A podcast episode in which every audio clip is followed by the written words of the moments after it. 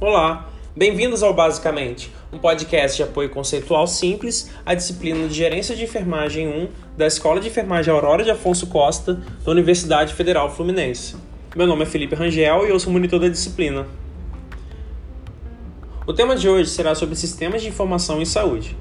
Nós vimos no último podcast sobre banco de dados que os dados são utilizados como subsídios para alimentar algum tipo de indicador, para que o profissional que estiver trabalhando com ele, com esses indicadores, com algum objetivo, possa tomar decisões baseadas em evidências, baseadas nesse, nesses dados. Nós vamos entender ao longo dessa aula que nós no Brasil temos diversos sistemas de informações em saúde e eles são categorizados de acordo com a sua especialidade. Por exemplo, nós temos o Sistema de Informações Assistenciais, que é o SIH ou CIA. Um, um é direcionado à assistência hospitalar e o outro à assistência ambulatorial.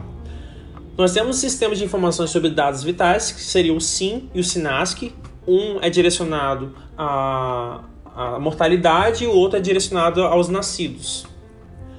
Nós temos sistemas de informações para monitoramento de programas específicos, como sistemas de informações da atenção básica, sistemas de informação do Plano Nacional de Imunização e o Sistema Nacional de Agravos, Notificações e Agravos, que é o SINAM.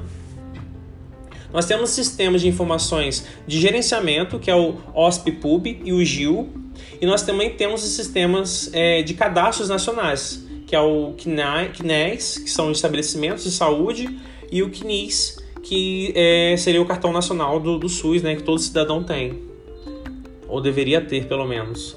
É, e também temos o IBGE.